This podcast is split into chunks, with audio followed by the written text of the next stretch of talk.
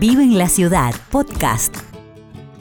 Los festejos de Navidad en nuestra arquidiócesis tienen diversos modos, diversas instancias, desde, el Adviento que venimos recorriendo las parroquias y vamos hasta el barrio de Liniers, al santuario de San Cayetano, donde nos recibe el padre Lucas Arguimbau, que es párroco y que nos cuenta un poco sobre la cena navideña tradicional que se realiza en el, en el patio, ¿no? ¿Sería, padre? ¿Qué tal, Nelson? ¿Cómo te va? Bien. Bien.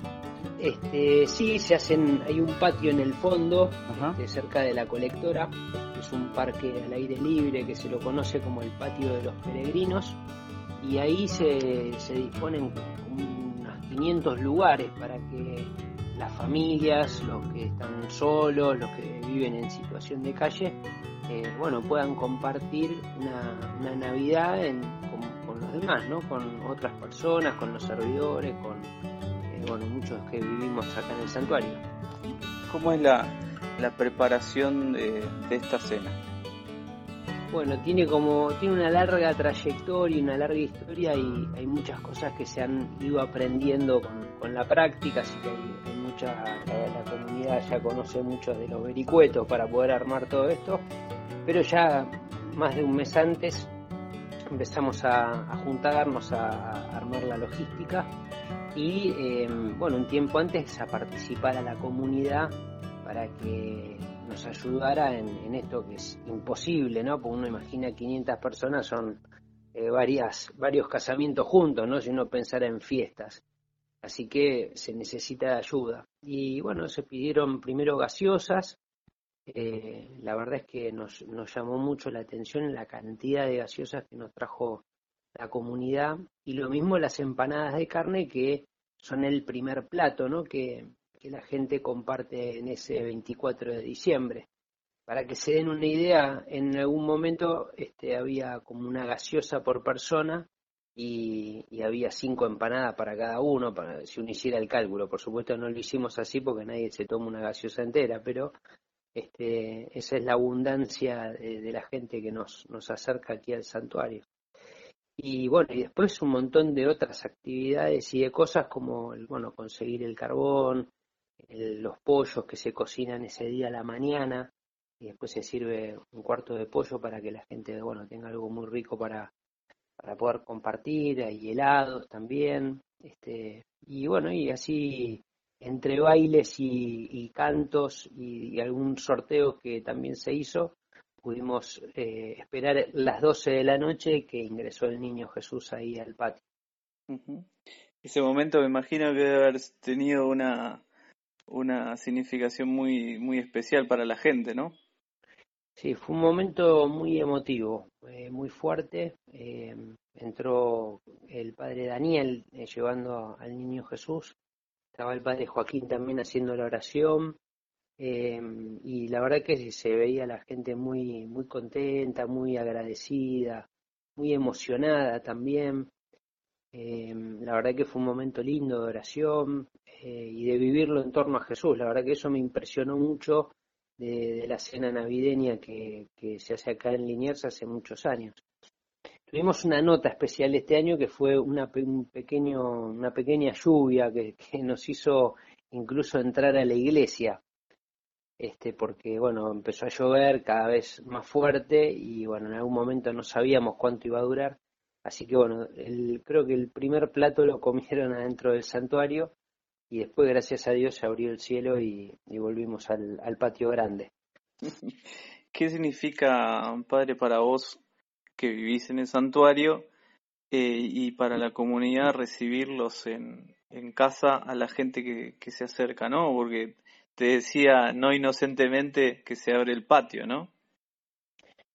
Sí, se abre el, el patio y la verdad que es, es como es disfrutar de las grandes intuiciones que tuvieron en su momento los curas y la comunidad acá de San Cayetano.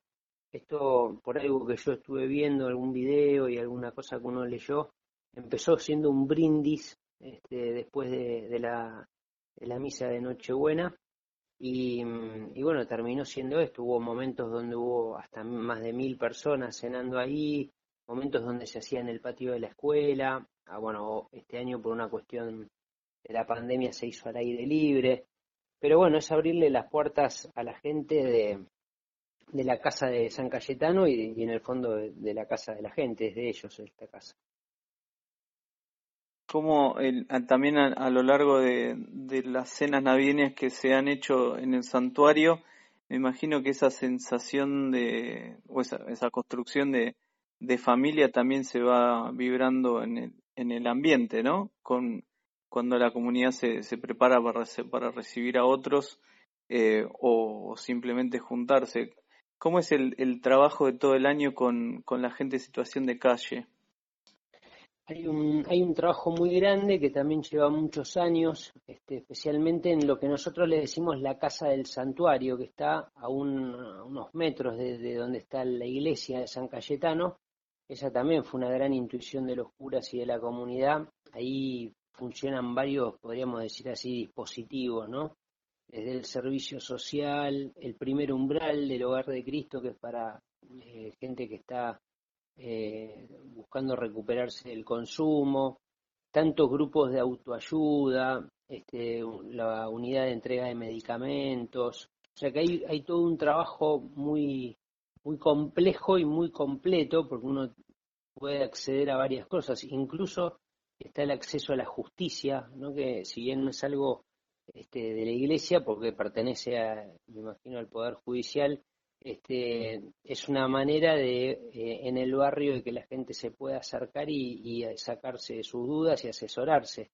Así que de esa manera, digamos, quien vive en la calle consigue, puede ducharse, recibe su ropa limpia, desayuna, puede cenar también.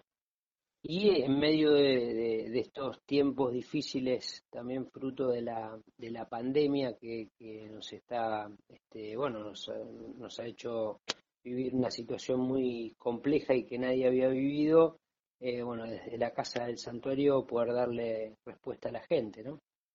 Sí, sí.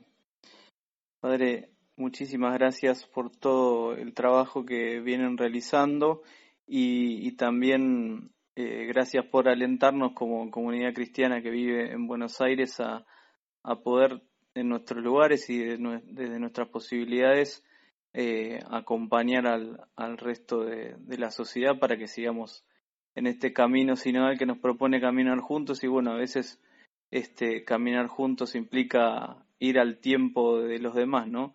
Así que gracias por eso y, y bueno, para cerrar te pedimos ahí una, una bendición para los que estén escuchando, eh, teniendo en cuenta también que nos traes este ahí una, una mano de San Cayetano con, con el pan, el trabajo.